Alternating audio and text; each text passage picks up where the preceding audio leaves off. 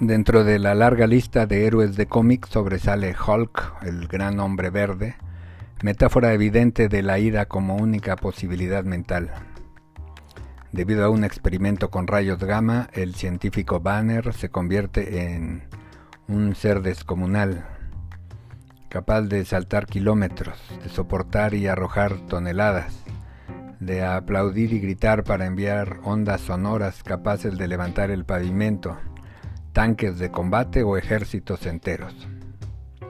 La popularidad de este gigante verde pasó del cómic a la televisión y luego a la pantalla grande. Ahora, décadas después de su lanzamiento en cómic, reaparece en una serie y con nuevas aventuras la versión femenina de Hulk, su prima She-Hulk. La alta, fortachona y hermosa mujer verde, cuya mayor fortaleza reside en que puede cambiar su estado humano a voluntad, que como She-Hulk en ningún momento pierde la conciencia y sobre todo que es una abogada muy hábil. Con motivo de la nueva serie de televisión se reimprimen los primeros números de la serie producida por Marvel, una de las mayores empresas productoras de cómic en el mundo. Las aventuras de She-Hulk son muy peculiares, a diferencia de su versión masculina, donde el mensaje encubierto es que las personas debemos controlar nuestras emociones, incluso cuando somos atacados injustamente. En las aventuras de She-Hulk el mensaje es más complejo.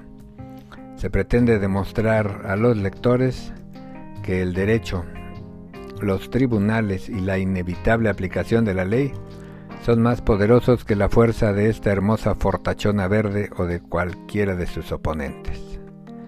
En una de sus aventuras, donde ha habido un asesinato, se llega al interesante punto de que es necesario que declare el fantasma de la víctima para aclarar quién fue el asesino.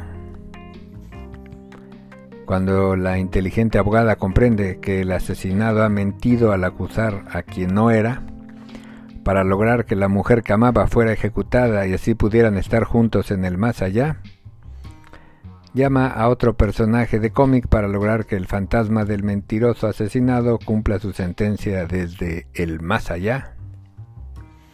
En la última viñeta, la abogada le dice que puede juguetear con cualquier poder superior que quiera, pero no con el sistema de justicia estadounidense. En otro episodio, la inteligente abogada verde convence a un villano atómico de que no explote a la ciudad entera de Nueva York porque en lugar de la venganza puede exigir un acuerdo reparatorio millonario. La fuerza de She-Hulk no es nada comparada con el poder que el conocimiento de las leyes le da al personaje. A través de estos entretenidos cómics de argumentos fantasiosos con soluciones jurídicas, se logra hacer una profunda educación legalista en los jóvenes lectores. Acostumbrados los seguidores de cómics a los golpes y los malabares, el cómic de este personaje femenino plantea un concepto de Estado basado en la legalidad y no en la fuerza de sus defensores extraterrestres o, con incomprensibles superpoderes.